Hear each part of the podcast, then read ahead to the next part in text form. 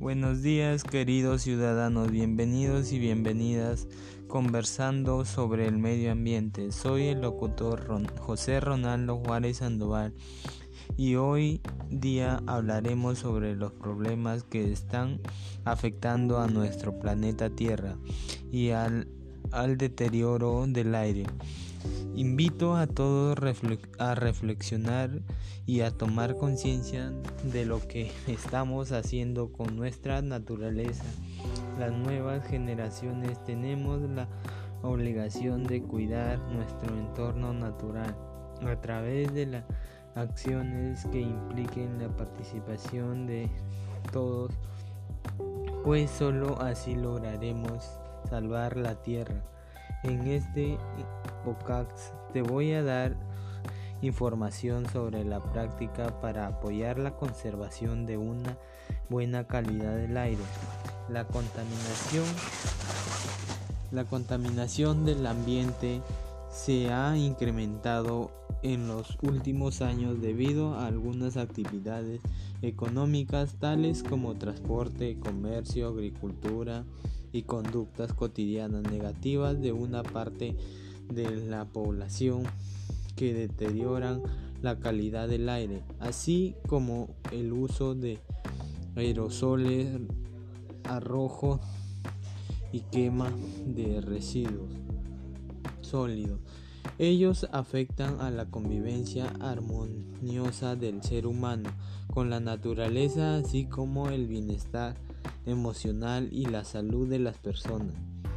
Hay muchos factores que afectan la calidad del aire que respiramos por presencia de sustancias contaminantes como son los gases o partículas generadas de manera natural o por actividades desarrolladas por el hombre, afectando a la salud de la población y produciendo daños al ambiente.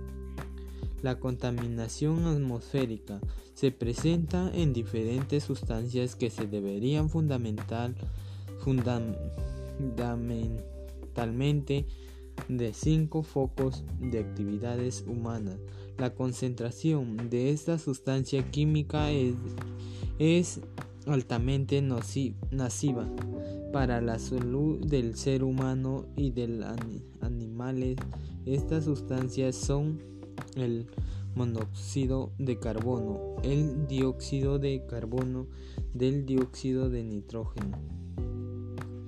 La exposición prolongada al aire contaminado puede tener efectos permanentes sobre la salud, envejecimiento acelerado de los pulmones y pérdida de la capacidad pulmonar, menor función pulmonar, desarrollo de enfermedades como asma, bronquitis y posible cáncer. La capa de ozono es vital para la Tierra porque actúa como filtro de la radiación UV, que puede tener impactos severos sobre la salud humana y el medio ambiente del planeta.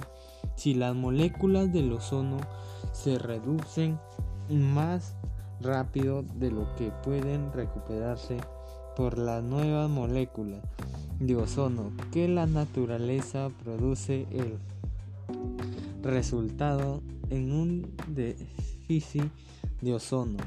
El agotamiento de la capa de ozono resulta en una reducción de una capacidad protectora y por ende y por ende en una mayor exposición una mayor exposición de la superficie terrestre a la radiación ultravioleta cómo se construye el ozono.